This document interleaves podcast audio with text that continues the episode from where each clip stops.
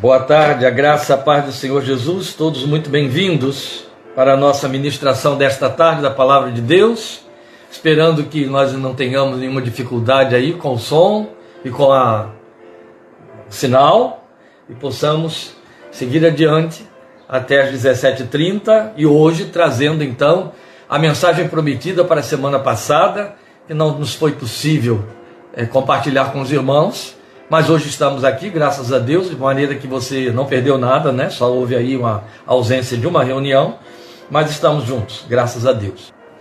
Algo que sempre é importante lembrar, nunca é demais lembrar, na qual, ou lembrança na qual deveríamos ser mestres, não podemos nunca esquecer, né? O fato de que a única fé verdadeira é aquela que é germinada pela palavra de Deus. É aquela que flui de dentro da palavra de Deus. Não é a fé que se volta para a Bíblia. Essa é fácil. E essa, para tê-la, não precisa ser cristão. Entende? Ela está no nível daquilo que não é moral. A fé bíblica, ela é moral, ela tem um comprometimento com o caráter de Deus. Ela tem um, um comprometimento com a verdade de Deus.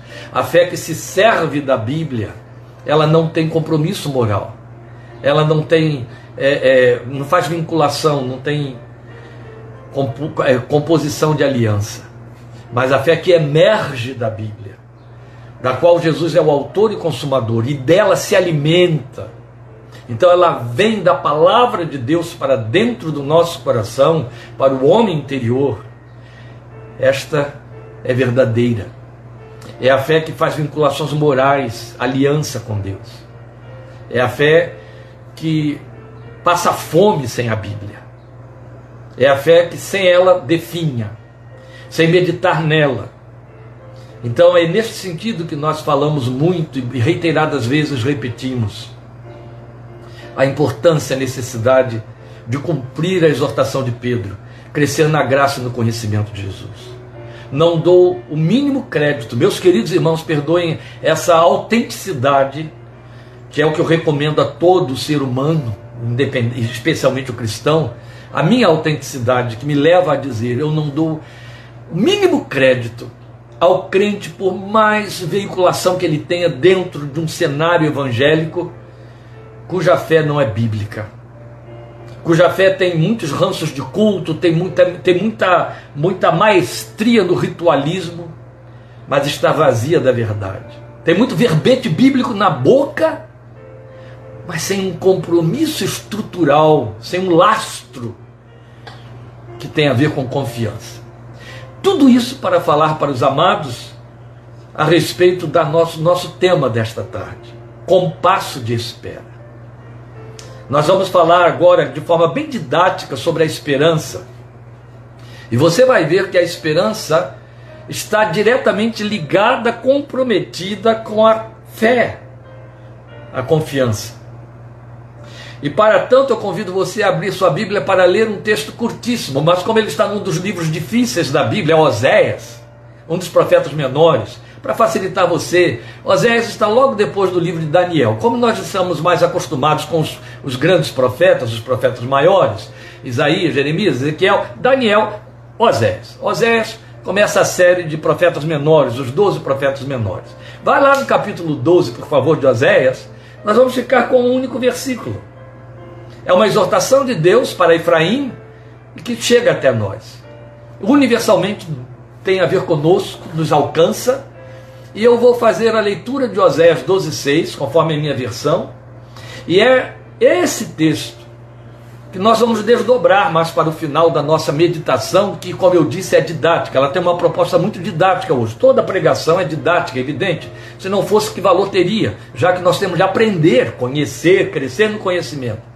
Mas há aquelas que são, elas têm um, um, um caráter de palestra, que é o caso hoje. Elas têm um comprometimento didático, pedagógico, de ensino propriamente dito. Ela não passa informação, ela procura ensinar. E para isso eu peço, inclusive, um pouco mais da sua paciência no que diz respeito ao nosso tempo, já que vamos ter uma aula bíblica é, é, definidamente dizendo então, volto a dizer, estou muito grato pela presença e a companhia de todos vocês. Deus abençoe e nos conduza na meditação desta tarde. Com passo de espera à luz de Oséias, capítulo 12, versículo 6, logo após a leitura deste único versículo, eu estarei orando e aí estaremos compartilhando a meditação que temos para esta tarde. Portanto, diz o texto, volte para o seu Deus e pratique a lealdade e a justiça.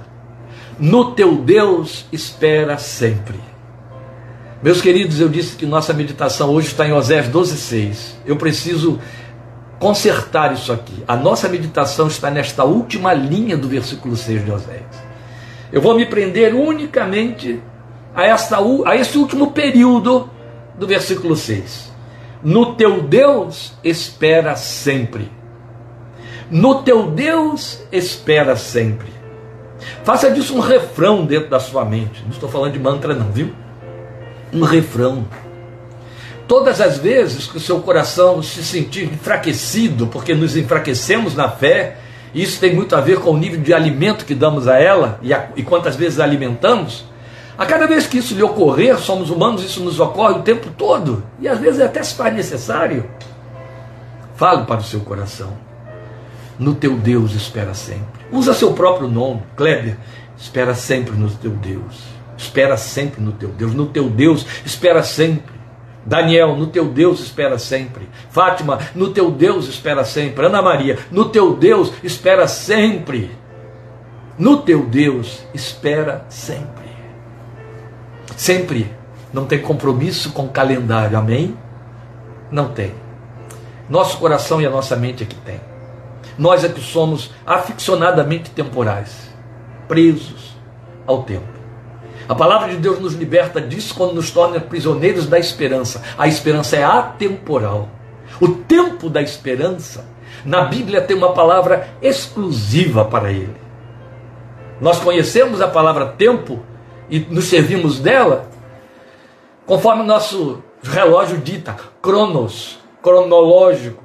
É o tempo que pode ser medido, entende? É o tempo que tem segunda, terça, quarta, quinta, 24 horas por dia, quatro, cinco semanas por mês, 12 meses por ano e por aí. E anos. Mas o tempo de Deus tem uma palavra específica, que também a tradução é tempo. Kairos. Tempo indeterminado. Para nós.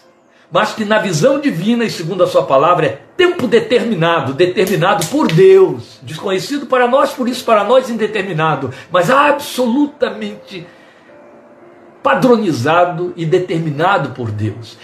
No seu tempo determinado, Pedro diz. Paulo fala disso. Quando ele diz que Jesus encarnou na madureza do tempo, quando a história amadureceu, vindo a maturidade do tempo, Paulo disse: Deus enviou o seu filho. Que tempo? O tempo de Deus. Deus sabia que agora era a hora. Ele sempre sabe qual é a hora. Já se deu conta das vezes tantas em que a palavra de Deus nos mostra os investimentos de Deus, as é, é, manifestações divinas na história do seu povo, na história da igreja, usando uma palavra tão especial, de repente, de repente, de repente veio do céu um vento impetuoso, de repente, é de repente para nós mas precisamente estabelecido no tempo e momento de Deus. Ele sabe, amados, ele sabe. No teu Deus espera sempre. Vamos orar a Ele. Ó oh, amado Pai, Tu és o Senhor do tempo, o Senhor dos tempos, o Senhor dos nossos tempos, aleluia. Glória seja o Teu santo nome. Tua palavra é clara e cremos firmemente nisso quando ela diz: Meus dias estão em Tuas mãos, nossos dias estão em Tuas santas mãos. Ah, tu tens o tempo certo para todas as coisas, o teu tempo determinado. É o que a tua palavra nos ensina em Provérbios. E nós sabemos que podemos e devemos alcançar de um lugar de descanso, de absoluta confiança na tua capacidade de administrar o tempo. Ele nos é fugidio, meu Deus. Os homens do passado já diziam, também os salmistas, de forma poética, eles passam rápidos como a lançadeira do tecelão. Eles nos são fugazes, eles escapam de nossas mãos. Nós negociamos com o tempo, nós vivemos correndo atrás do tempo, nós temos uma necessidade imensa do tempo. E quando o temos, queremos encurtá-lo. Por isso a tua palavra chega e nos manda remir o tempo. Mas tu és o Senhor do tempo. Tu tens o momento exato dentro do nosso tempo para realizar a teu tempo as coisas que necessitamos que sejam feitas por ti, por obra da tua mão na nossa vida. Senhor, ajuda-nos a alcançarmos esta visão e esse lugar de descanso, de esperança e de confiança em Ti, que foi alcançado por tantos homens de Deus no passado, como Moisés, como Abraão, como Paulo, como Ana, mãe de Samuel. E Tu nos queres levar a esse lugar de confiança e de esperança, o Teu tempo oportuno, o Teu tempo oportuno, oh Deus, conduze-nos pelo Teu Espírito. E por favor, serve-te desta palavra desta tarde para tornar isso possível, Pai. Para nos ensinar estas coisas, para gerá-las dentro de nós. Porque vamos trabalhar com a ideia da esperança, a mensagem da esperança. E sabemos que a esperança é espiritual, ela tem em ti a origem e o sustento. Pelo teu espírito em nós, age, age. E faz a esperança prevalecer em nossa confiança. Em nome e por amor do Senhor Jesus. Amém. Esta é a razão por que estamos chamando a nossa meditação de hoje de compasso de espera. Entende? A razão porque nós estamos dizendo que o compasso de espera é a possibilidade de esperar sempre no Senhor nosso Deus. No teu Deus, espera sempre. Veja, o verbo em destaque é esperar. Versões mais modernas transformam esse verbo esperar em confiar. Vale. Mas desta, deste verbo esperar dali, da, deriva daí que esperança é um dos atributos espirituais mais trabalhados na vida cristã pelo Espírito de Deus e poucos de nós se apercebem disso. E eu vou explicar aos irmãos uma coisa muito importante. Esta colocação que eu acabo de fazer. Poucos de nós se apercebem que o atributo esperança, uma das virtudes espirituais mais trabalhadas na vida cristã pelo Espírito de Deus é mais trabalhada na vida cristã pelo Espírito de Deus sem que nos apercebamos, porque fazemos uma negação desse trabalho. Temos medo desse trabalho. Ou não confiamos nele, ou achamos que é desnecessário. Nós queremos que a esperança, primeiro, queremos não esperar. Ou, oh, meus irmãos, vamos ser autênticos, honestos conosco mesmo. Não queremos esperar. Nascemos filhos de Adão, o filho de Adão está preso demais ao tempo mensurado, o tempo que é limitado, e não quer saber de esperar. A esperança tem um comprometimento de caráter e tão moral que dá trabalho, e dá trabalho para Deus na nossa vida, mas nos envolve nesse trabalho. E não queremos ter esse trabalho. Nós queremos que a esperança nos surja, cresça como uma magia. Mas preferivelmente, por isso que queremos que ela seja uma coisa mágica, nós fazemos negação da esperança. Negação do trabalho de Deus para gerar em nossos corações esperança. Mas a boa notícia que é má informação, isso existe, pastor? Ah, está existindo agora, entendeu? Boa notícia que é má informação. É de que Deus não abre mão desse trabalho para gerar esperança em nossos corações. Tudo, eu vou repetir e dar ênfase, tudo, tudo, tudo, tudo que ocorre no nosso dia a dia, uma vez crentes em Cristo Jesus, é um investimento de Deus em direção à esperança. Meus amados, Deus tem uma necessidade, se me permitem colocar dessa maneira, de operar a esperança no coração crente, de fazer crescer a esperança no coração crente. E é fácil explicar isso. Estou me repetindo que a esperança tem um compromisso moral, e tem. Você vai ver aqui a Bíblia dizendo isso, ela tem a ver com caráter. E o que, que o Espírito de Deus está encarregado de fazer na minha e na sua vida, através do seu agir pela palavra que nos santifica? Transformar o nosso caráter. Pois bem, a razão por que Deus precisa fazer com que a esperança dentro de nós cresça, se dilate, é porque quanto mais esperamos nele, mais nele confiamos. E quanto mais confiamos em Deus, mais o adoramos, mais o exaltamos, mais o fazemos grande, mais proclamamos a sua glória diante de anjos, diante de demônios e diante de homens. A esperança tem uma vinculação direta com a minha vida de adorador. Entende? Não existe crente apenas porque ele tem fé. O crente é crente porque ele aprendeu a esperar. Então ouçam isso que é muito importante. Não há como dissociar esperança de confiança em Deus. E confiança em Deus é o que nós é, é, reduzimos a palavra pequeníssima chamada fé. Só no português e no espanhol ela é tão curta. Fé. É impossível esperar para quem não confia. Grifa isso se você estiver fazendo apontamento. É impossível esperar para quem não confia. Percebe a interdependência tremenda da esperança com a confiança, com a fé?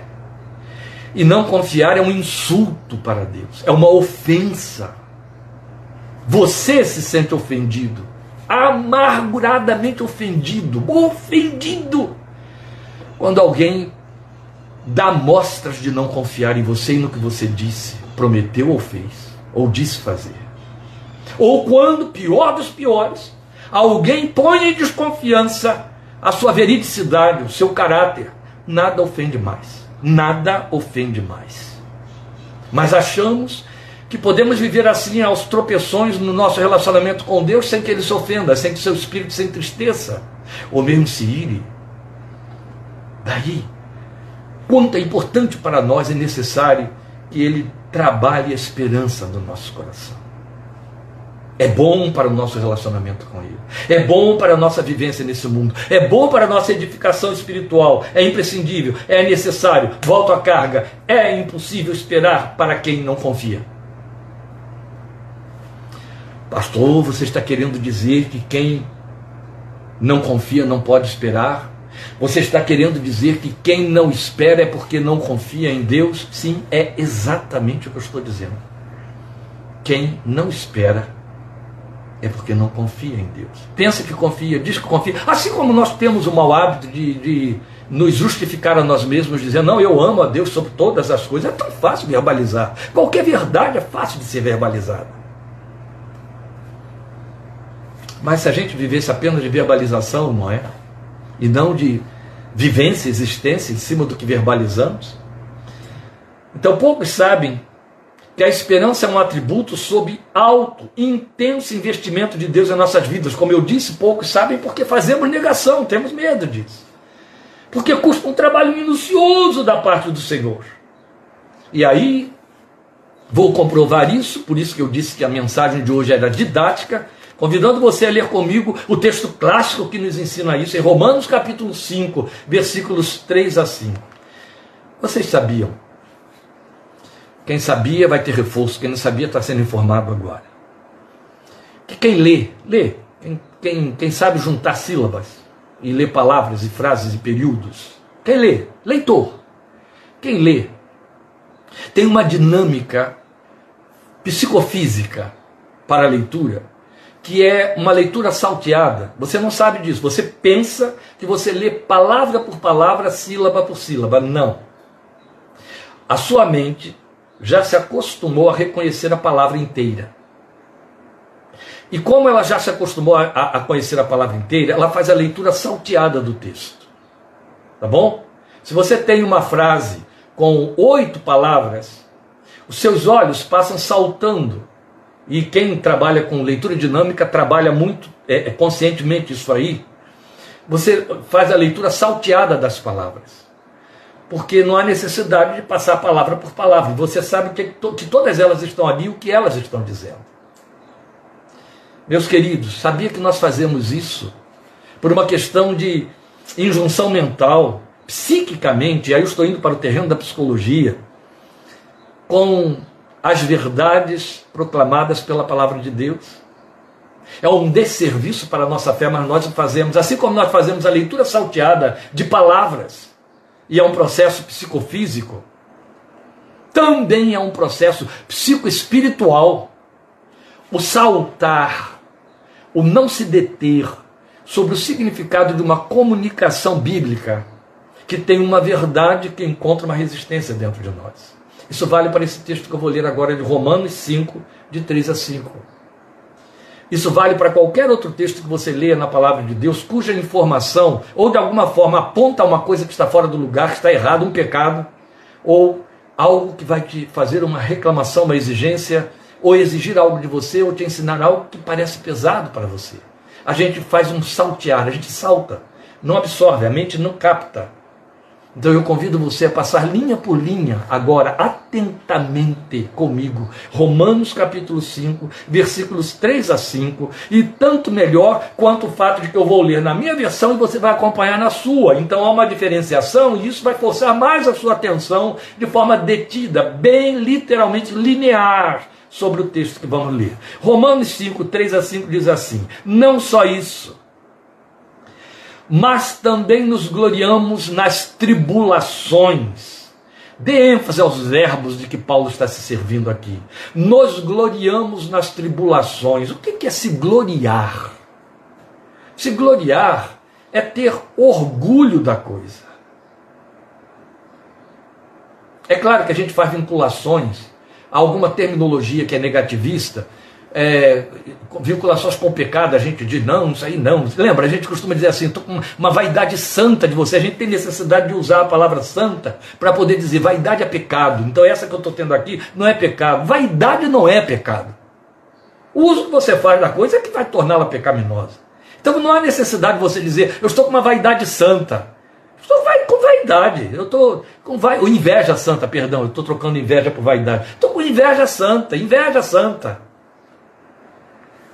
Orgulhar-se de é ter vaidade da coisa. É isso que Paulo está dizendo aqui. Nós nos orgulhamos, nós nos gloriamos nas tribulações. É difícil de engolir, não é? Então a gente tem que passar de novo por aí. Não só isso, também nos gloriamos, nos orgulhamos, nos envaidecemos pelas tribulações, porque sabemos, então ele está falando como ponto de, de, de chegada de uma caminhada de experiência. É em cima de uma experiência vivenciada. Porque sabemos que a tribulação produz perseverança. A perseverança, um caráter aprovado. Olha aí, caráter, olha aí, caráter, caráter aprovado. E o caráter aprovado, esperança. Terminou. Eu ainda vou para o versículo 5, mas terminou. Entende? Ele está falando de um processo. O processo envolveu formações. Coisas estão sendo formadas dentro do processo. O processo começa com tribulação. Tribulação é tribulação, tribulação é provação, tribulação é sofrimento, tribulação é tribulação, tumulto, confusão, aquilo que você não domina, que está fora do controle. Ah, eu estou atribulado. É isso de que ele está falando. Não vamos arranjar eufemismos aqui, não, que não existem, não vão entrar aqui. Tribulação é tribulação. Tiago vai se servir da mesma palavra, Pedro vai se servir da mesma palavra, e tudo numa conexão direta com a fé, que é a nossa próxima meditação, também pedagógica, em sequência a esta aqui de hoje. Tá? Querendo Deus, no próximo domingo vamos falar sobre é, aquilo que a tua fé pertence. O texto bíblico não usa essa, essa formação na oração. Sou eu que estou estabelecendo como tema. Aquilo que a tua fé pertence. O texto diz o que a tua paz pertence. Eu vou trocar paz por fé. E esse será o nosso tema, querendo Deus, domingo que vem. Espero que você não fuja, não é? Porque você vai precisar disso aí. É importante demais para a nossa vida. Então veja, é tribulação nele. Tribulação. Então comece com tribulação. Uma vez que eu vou passando por dentro da tribulação, o que, que vai começar a ser produzido? Pense na tribulação como a cana passando por uma moenda.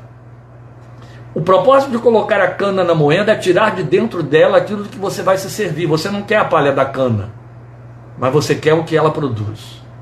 Você quer o caldo, de onde deriva o açúcar. Pois bem, sabemos que a tribulação produz perseverança. Bem, como eu prometi que é uma mensagem didática, eu tenho que me deter um pouquinho aqui, embora a gente tenha chão aqui pela frente, Cristo Jesus, mas eu tenho que fazer isso. Que história é essa de tribulação produz perseverança? Pense assim.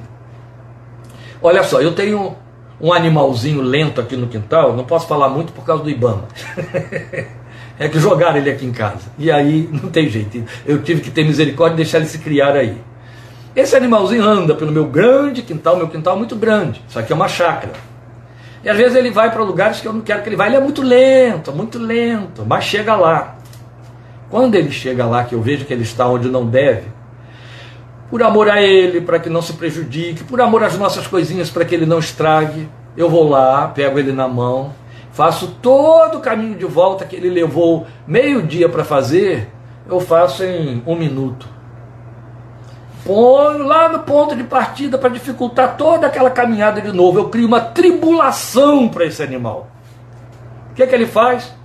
Começa tudo outra vez. Esse começar de novo, porque eu atribulei, significa perseverar. Entendido? Amém. Então vamos para frente. A perseverança, por sua vez, produz um caráter aprovado. Eu preciso explicar? Será que preciso explicar? Se eu persevero, meu caráter está sendo aprovado. Porque o propósito é esse? O nome de tribulação é prova. Aprovado é não precisa provar já está aprovado, sem prova. Amém? É o caráter que no meio disso tudo, tudo aí está emergindo. Porque junto à perseverança, você pode trazer resultados ou associar, anuir resultados que têm a ver com caráter. Paciência, tolerância, Entende? Tudo isso vem na bagagem da perseverança. E paciência e tolerância tem a ver com caráter. Não é bonito? Olha como Deus está trabalhando isso aí, o caráter. Caráter tem a ver com o homem interior. Caráter tem a ver com a característica, ó, caráter da sua personalidade, quem de fato você imprime, a marca que você deixa de quem você é. Jesus é o caráter de Deus Pai, está lá em Hebreus, capítulo 1, versículo 3. A expressão exata do seu ser. Caráter é isso, a expressão exata do ser. A palavra grega para a expressão exata do ser é caráter. O que, que é o caráter aprovado dentro de você? A expressão exata do ser dele, ou de como ele é. A expressão exata do ser dela, ou de como ela é, está aprovada. Lindo, não é? Ou dá vontade de ficar só nisso aqui e esquecer o resto. Porque a gente, como eu disse, faz a leitura batida. O negócio aqui não me, atrapa, não me atrai, porque a primeira palavra é antipaticíssima. Tribulação, eu não quero, aí eu rejeito. Aí pulo na leitura. Não afundo, não cresço, não absorvo. Não aprendo. E aí o que, que o caráter aprovado faz? Ele produz esperança. Oh, meu Deus, da onde que de caráter eu parto para a esperança? Claro, se estamos dizendo que a esperança tem a ver com confiança, e confiança é moral, eu exalto ou eu ofendo alguém na medida em que eu deposito confiança ou retiro confiança. O caráter aprovado, ele produz esperança, esperança é confiança. Aí sim, vem a leitura do versículo 5. E a esperança não nos decepciona porque Deus derramou o seu amor em nossos corações por meio do Espírito Santo que ele nos concedeu. Agora mudou tudo. O homem está falando de tribulação, caráter, é perseverança, caráter aprovado, esperança, e agora vem dizer que Deus derramou, que a esperança não nos decepciona, porque Deus derramou seu amor em nossos corações. É isso, querido, é isso, querida, é exatamente esta informação que a palavra de Deus está dizendo. Você confia em Deus porque o Espírito de Deus te capacitou a amá-lo. Entende? Eu confio na minha esposa porque a amo. Ela confia em mim porque me ama.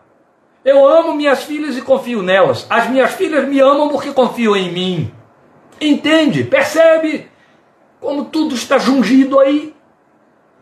Como uma coisa é decorrente da outra e forma uma estrutura só. Pois bem, eu posso confiar em Deus porque o Espírito dele, ele se encarregou de mandar o seu Espírito derramar amor no meu coração. E esse amor me faz confiar no meu Deus, querer confiar no meu Deus. Como dependemos de tudo isso, meus queridos. Totalmente dessa ação do Senhor. Mas começamos isso tudo para dizer exatamente que a esperança é fruto de um trabalho minucioso da parte do Senhor, um alto investimento de Deus em nossas vidas, foi o que eu havia dito. E de fato é. Mas glória ao seu nome, para nosso profundo descanso e regozijo o apóstolo Paulo foi inspirado pelo Espírito de Deus para nos passar essa informação. Tudo começa com tribulação. Mas não começa com tribulação aleatória. A tribulação que nos invade, da qual Deus, para a qual Deus é invocado no meu desespero para entrar nela ou dar uma, um remeleixo nela e fazer alguma coisa mudar, não. O que a palavra do Senhor me informa é que Deus envia essa tribulação, é Ele quem administra esse processo para me levar à esperança. Entende? Ele está com as rédeas da situação na mão. Ele é o gerente da coisa. Ele está ingerindo isso aí. Ele está trabalhando isso, produzindo isso. O nosso problema é não querer vir de trás para frente, enxergá-lo lá no início de tudo. Por isso é que sofrem desnecessariamente, se perdem, se confundem, se atrapalham, adoecem seriamente. Os crentes que atribuem a tribulação a Satanás, a ingerências humanas. É evidente que hostes malignas e hostes e malignos humanos, a malignidade humana, circunstâncias históricas, vicissitudes da vida serão os recursos, as ferramentas, os instrumentos da tribulação.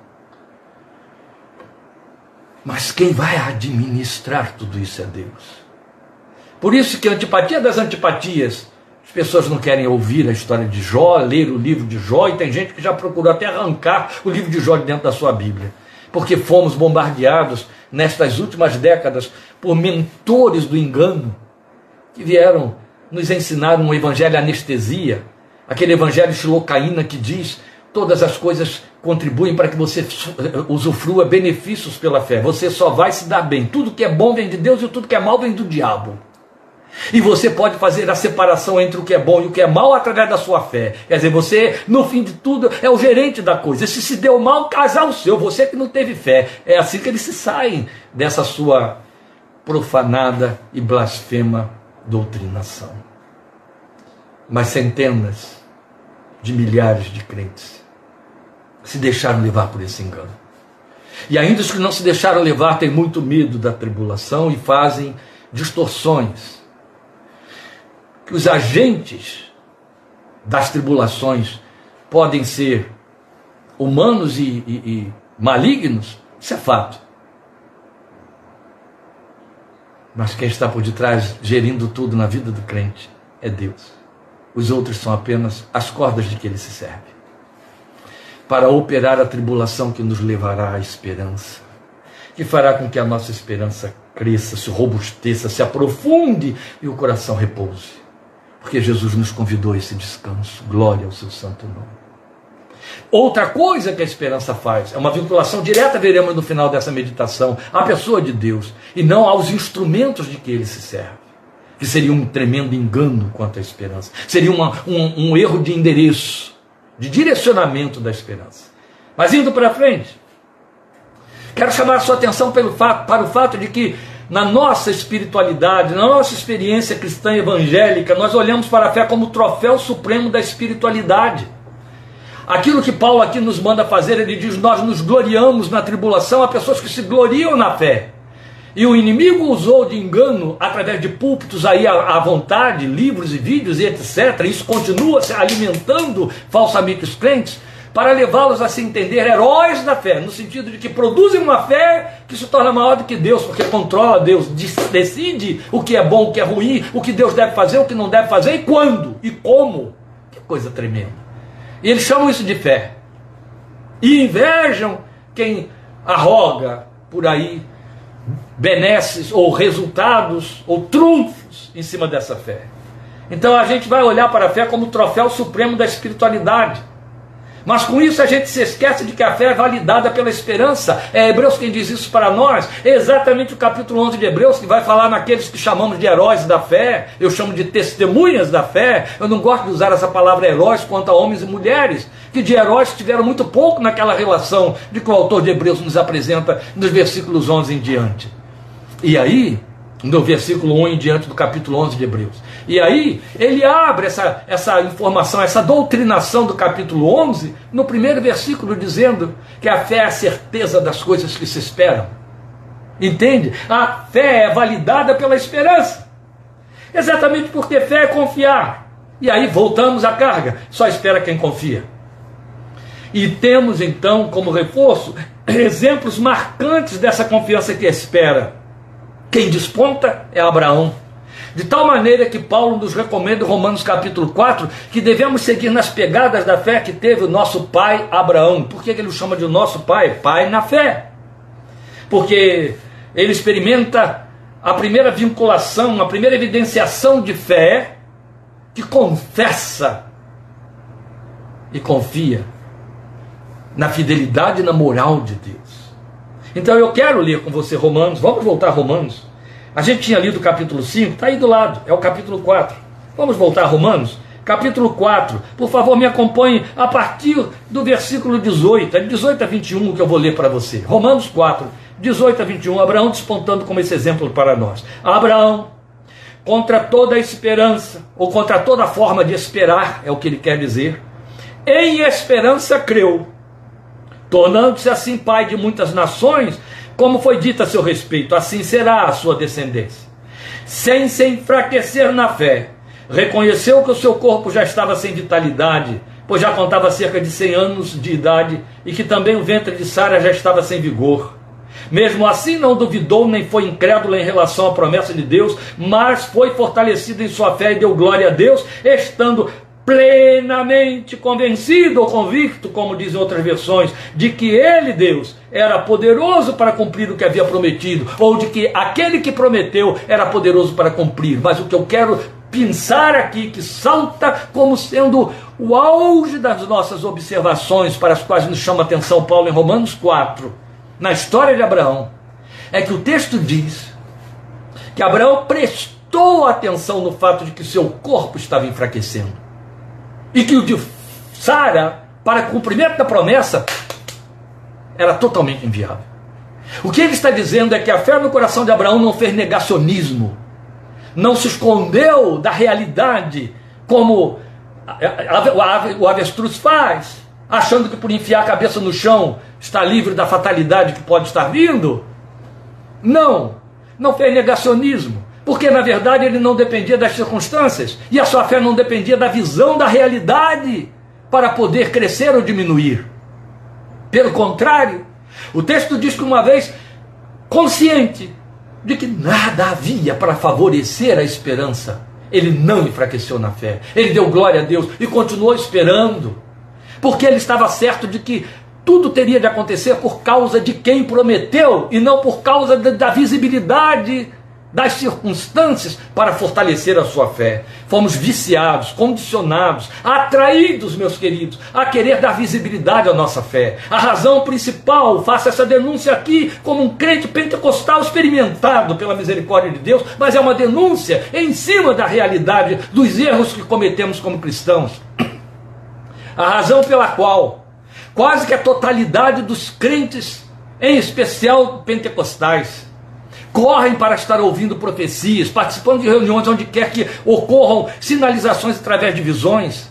É justamente porque tem uma demanda que quer levar na fé, mas precisa dar visibilidade a ela, precisa ter garantia. E aí espera que o profeta lhe dê essa garantia, que o profeta lhe adiante que as coisas de fato vão acontecer daquele jeito que ele espera, ou que não vão acontecer para que ele não tenha trabalho de esperar. O nome disso é dar visibilidade à fé. É não querer ver a realidade ou então pedir confirmação da realidade. Eu posso continuar acreditando, ou isso aí vai favorecer aquela minha esperança. Isso não é esperança, isso é expectativa. E as profecias foram dadas para realizar outras coisas. Elas existem. Deus tem os seus profetas e os está usando, de acordo com a sua palavra, para fortalecer em nosso coração a esperança, não dando visibilidade à fé. De jeito nenhum. É preciso ter cuidado é preciso ter muito cuidado com essas coisas. Por isso que Abraão foi chamado de um exemplo, cujas pegadas temos de seguir. Por que foi chamado de exemplo? Porque a fé que havia no coração de Abraão não era a fé que dependia de sinais favoráveis para que ele cresça. O único sinal de que a fé de Abraão dependia era a palavra saída da boca de seu Deus. Era que lhe bastava. Então ele estava certíssimo, é isso que o texto diz, teríamos que, numa tradução literal, dizer: ele era o certo dentre os certos. Ó, certo dos certos. Estava certíssimo de que aquele que prometeu era poderoso para cumprir, era fiel para cumprir.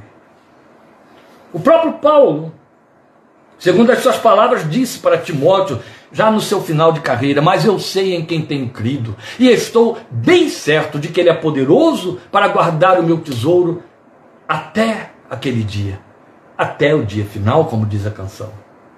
Então foi Paulo quem nos fez entender, meus amados, as características próprias da esperança, e isso está em Romanos. Olha quantas vezes, para falar de fé e de esperança, estamos indo para o livro de Romanos, a riqueza desse livro extraordinário. Em Romanos, capítulo 8, por favor, me acompanhe. Romanos capítulo 8, versículos 22 a 25. O apóstolo Paulo nos mostra as características próprias da esperança. 22 a 25 de Romanos 8. Sabemos, ó, olha de novo ele falando de alguém que se pronuncia em cima da experiência, experimentado. Sabemos que toda a natureza criada geme até agora como em dores de parto. E não só isso. Nós mesmos, os crentes, os nascidos de novo, os filhos de Deus, cobertos por suas promessas, em cujo coração o Espírito Santo habita. É exatamente o que ele está falando aqui. Não só isso, mas nós mesmos, que temos os primeiros frutos do Espírito, gememos interiormente, esperando ansiosamente. Então a esperança tem lugar para as lágrimas, para o gemido, para o lamento. Claro que tem, faz parte. E ele está dizendo, esperando ansiosamente nossa adoção como filhos, enquanto eu estou esperando ansiosamente por minha, minha emancipação espiritual, eu estou gemendo no meu interior. E olha que eu tenho o Espírito que habita dentro de mim. Foi isso que ele acabou de dizer aí no versículo 23. A redenção do nosso corpo. Pois nessa esperança fomos salvos. Mas esperança que se vê não é esperança. Pronto acabei de contundentemente confirmar o que havia falado quando citei as profecias, as visibilidades. Esperança que se vê não é esperança. Quem espera por aquilo que está vendo? Será que eu preciso explicar isso aqui? Não preciso, não. Eu estou vendo as carinhas de vocês aí, eu sei quão inteligentes são. Não precisa. Quem espera por aquilo que está vendo? Mas se esperamos o que ainda não vemos, aguardamo-lo pacientemente. Olha o caráter aí, paciência. Olha o caráter aí, caráter aprovado. Aguardamo-lo pacientemente. Glória a Deus. Isso significa, em resumo, que a esperança que valida a fé, ela se serve da perseverança e ela debruça-se sobre as promessas de Deus. Vigia as promessas. Glória ao seu nome. Então, meus amados, por que se torna tão importante falar sobre a esperança? Quero apresentar três razões porque é importante falar sobre esperança. Se é que a esta altura eu preciso explicar mais alguma coisa a respeito da importância da esperança depois de tudo que já falei. Mas eu quero, passo a passo, apresentar a você porque é importante falar sobre esperança. Veja, primeiro porque, como já dissemos, são poucos os que atentam para ela e não aceitam ser trabalhados na sua direção. Esse número tem de crescer. O contingente à nossa volta começar dentro da nossa própria casa, meus queridos, e depois na nossa igreja. Esse número precisa crescer. Crentes robustos na esperança. Crentes capazes de esperar em Deus, que estimulam-se mutuamente na esperança. A Bíblia diz isso, que nós devemos exortar, admoestar, estimular os irmãos. E quando eu estou dentro de um contexto de corações esperançosos, isso me levanta, isso abre a minha alma isso abre e traz descanso para o meu coração.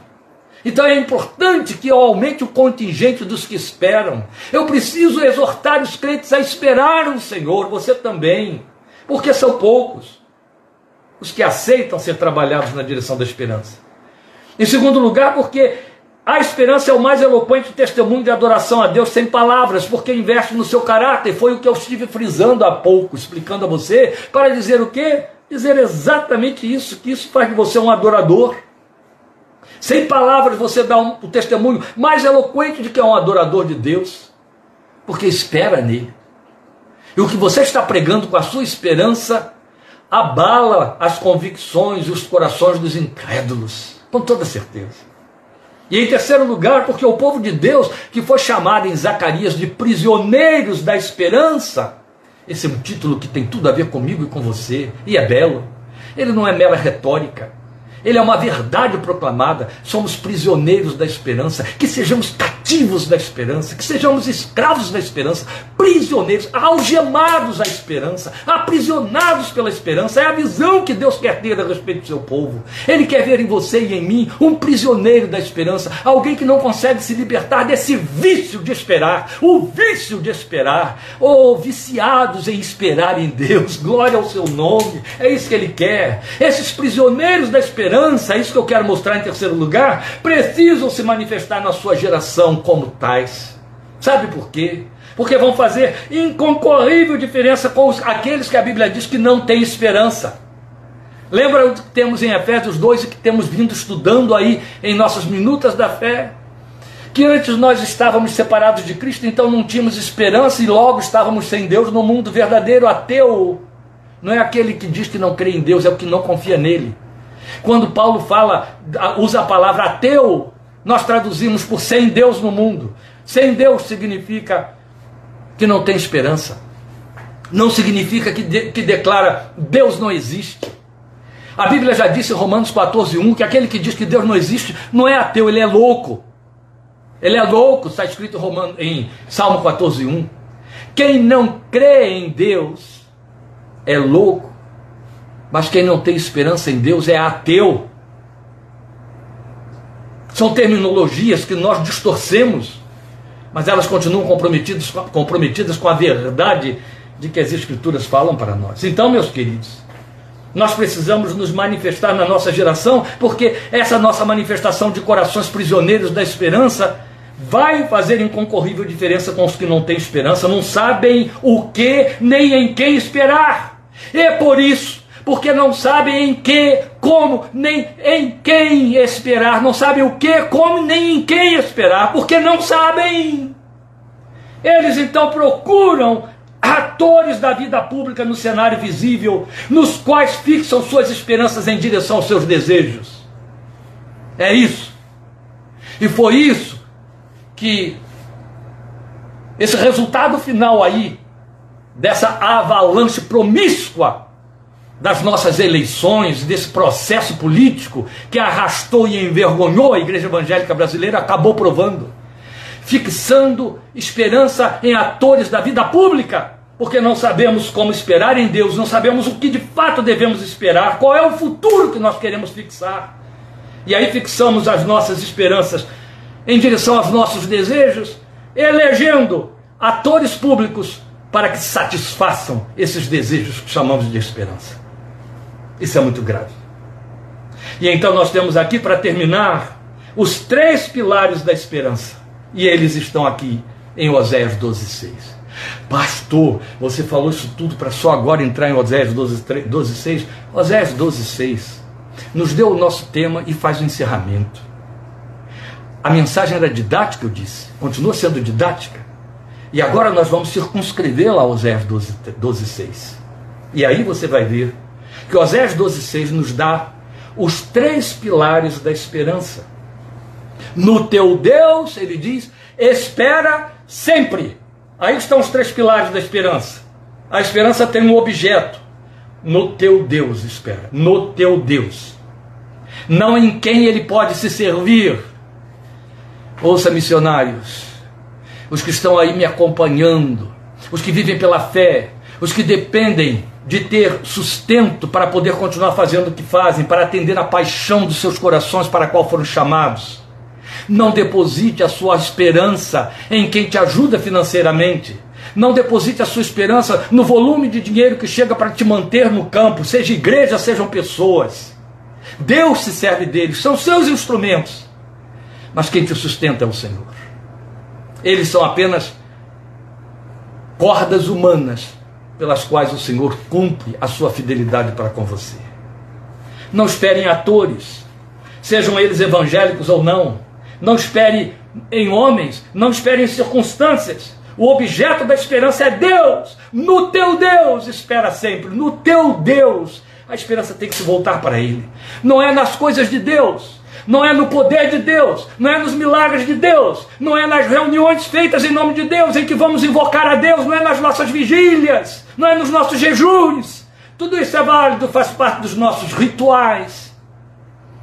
faz parte da nossa espiritualidade. Mas Deus não está condicionado a nada disso. Nem na fé de um sacerdote que você elegeu sobre sua confissão, mal dos males. Nem na sua própria fé deposite a sua confiança. Ela não dita a ação de Deus. É na pessoa do Senhor, do Deus do de repente. Entende? Do Deus que faz sem te avisar, eu vou fazer. E simplesmente faz e te entrega pronto. Glória ao seu santo nome. No teu Deus é nele. E para poder depositar minha confiança nele, eu preciso confiar. Nele, eu preciso conhecê-lo. Eu não posso confiar em quem eu não conheço. Eu tenho de conhecê-lo. E preciso conhecê-lo. Alguém um dia disse, com muita verdade, eu sei quem é, na época da Elizabeth II, eu sei quem é a rainha da Inglaterra, mas isso não quer dizer que eu a conheço. Quem a conhece são os seus cortesãos. Quem a conhece são aqueles que a servem, que convivem com ela, que lidam com seu caráter, com seu temperamento, com sua forma de ser. Esses a conhecem. Eu apenas sei quem ela é. Não podemos viver isso com respeito ao nosso Deus. Eu não posso ficar sabendo quem é meu Deus apenas e me satisfazer com isso. Eu preciso conhecê-lo. Para conhecê-lo, eu preciso que o Espírito dele que habita dentro de mim, para produzir em mim conhecimento relacional como filho diante de um pai, me leve a ter intimidade com ele. E aí sim, conhecê-lo. Não apenas saber quem ele é. Esta é a razão que, que Paulo usa da ênfase que usou. Eu sei em quem tenho crido. Usa da ênfase que usou para falar a respeito de Abraão. Estava certíssimo de que aquele que prometeu era poderoso para cumprir. Paulo e Abraão podiam dizer: Eu conheço. Sabe por quê? Pedro deu aquela resposta extraordinaríssima em João capítulo 6, quando Jesus, tendo visto o povo rejeitar o seu ensino e deixar de ser seu seguidor, escrevi há poucos dias sobre isso. Se você está indo lá nas minhas páginas, na página do Facebook, vai encontrar essa mensagem lá. Crer ou seguir, ou crer e seguir. E Jesus disse: Vocês também não querem ir embora? Em outras palavras, Jesus estava dizendo: Vocês ainda estão por aí. Pedro chega e diz: Iremos para quem, Senhor? Tu tens as palavras de vida eterna. Eu conheço.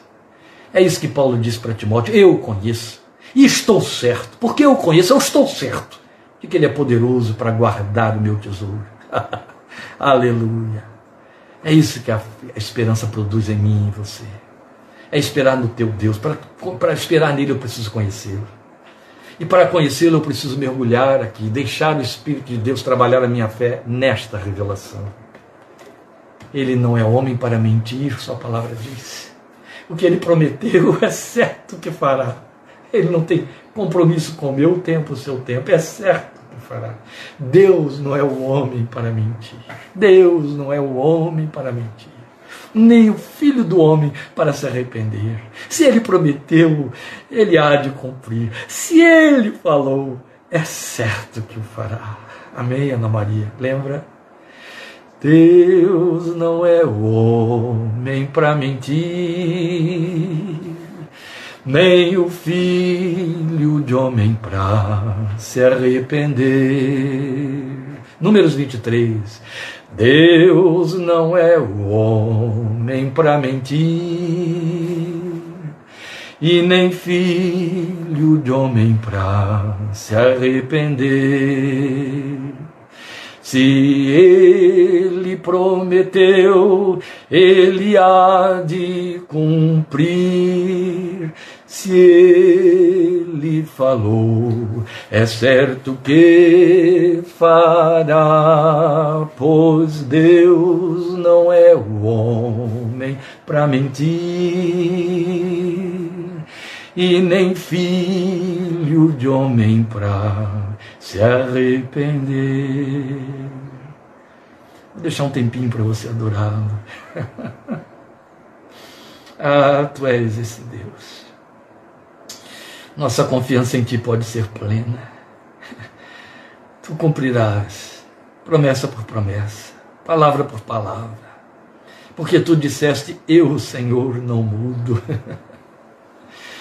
Porque os que te, em ti confiam já proclamaram há doze milênios duas coisas grandes e firmes pelas quais Deus não pode mentir: seu juramento e a sua promessa. Aleluia!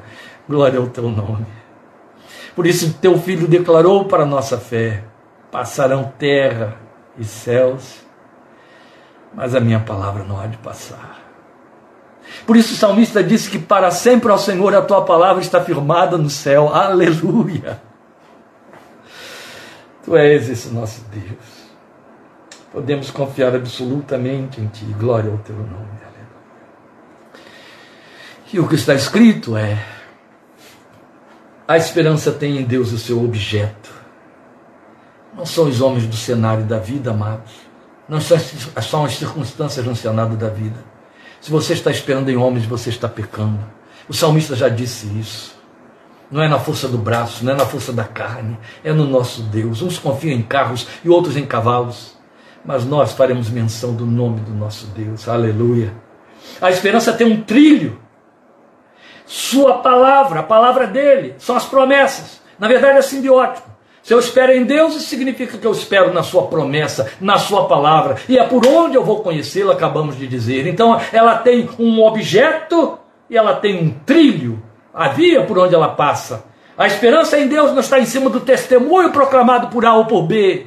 A esperança em Deus corre por sobre a palavra proclamada, a palavra pregada. A fé vem pelo ouvir, Romanos 10, 17, e ouvir a palavra do nosso Deus, aleluia.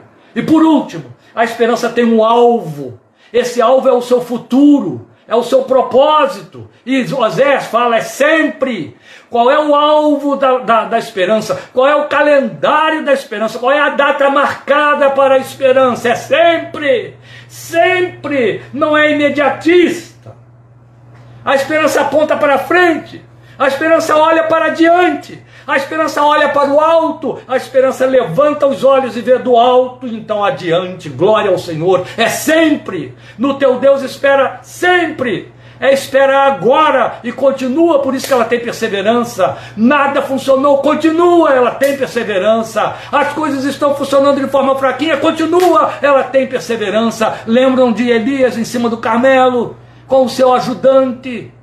O que que acontece? Elias tem uma promessa. E a promessa foi a que ele proclamou para Acabe: ruído há de uma grande chuva. Mas cadê sinais dessa chuva? Três anos e meio de seca, céu totalmente límpido, sem nuvens. A gente chama de céu de brigadeiro. E aí,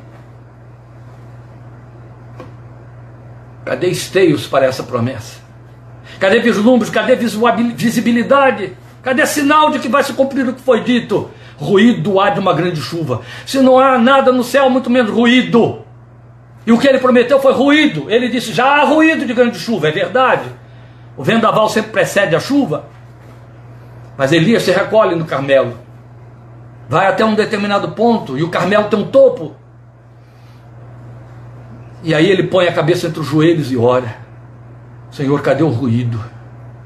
Eu não estou ouvindo nada. Moço, sobe lá. Vê se você lá em cima escuta alguma coisa. Ele sobe. Volta. Meu senhor não tem nada lá. O mesmo céu que você está vendo aqui é que eu vi lá de cima. Seco. Não tem nada. Vai de novo. Olha aí a perseverança já sendo trabalhada para gerar a esperança. Na verdade, ela já está em andamento. Vá de novo. Não tem nada, Senhor. Vá outra vez então. Bem, ele foi seis vezes. E quando ele voltou, eu fiquei imaginando a cabecinha desse moço. Oh, quem está se arrebentando todo para escalar até lá em cima sou eu. Que velho teimoso esse. Não se convence nunca do que eu estou dizendo. A minha palavra não serve para nada para ele. não. Vai de novo. Eu já fui seis vezes. Aí chega lá, olha. Que ruído de nada, não. É, agora tem uma manchazinha branca lá no alto. Não passa do tamanho da minha mão. Olha, Dessa vez eu vi que tem lá uma nuvenzinha do tamanho da minha mão. É só isso, serve. Desce depressa! Vamos correr na frente de Acabe! Vem aí uma grande chuva. O temporal veio, as chuvas vieram e a palavra se cumpriu. É sempre, sempre. Não é imediatista. Mas eu disse, ela aponta para o futuro, e eu encerro com, completando com isso aqui, o que esse futuro compreende. Qual é o futuro com o qual a promessa está, a, a esperança está comprometida, meus amados? Qual é o futuro da esperança? Por isso que eu disse que os homens do mundo não a têm, os filhos desta geração não a têm. O futuro da esperança tem a visão da história, que Apocalipse 5 diz que está sendo conduzida por ele pelo autor e consumador da nossa fé. Jesus é o que abre o livro dos sete selos, que abre e rasga os selos do livro. Ele conduz a história e está conduzindo a história na sua mão. Ele põe e depõe, ele tira e põe homens, ele conduz a história, ele consente, ele impede, ele envia epidemias, ele faz com que a terra se abale, se agite, ele manda serenidade, repouso, paz, sol, chuva. Ele está conduzindo a história, ele está conduzindo a história. Os homens estão depedrando a terra, mas ele está está conduzindo a história, ele vai levá-la a uma consumação. Porque a proposta dele não é que essa terra vá ficando cada dia melhor, ecologicamente mais melhor preparada. Não, ele está conduzindo essa terra em direção ao fechamento da história humana, aquele dia em que os elementos criados se desfarão é o que está escrito. E ele vem e intercepta a história e ele diz: basta, vamos fazer tudo de novo. Vamos começar com novos céus e nova terra, nos quais habita a justiça. Vamos encerrar essa história aí uma vez por todas. Está em Apocalipse 5. Ele é quem conduz a história. A visão da esperança aponta para isso.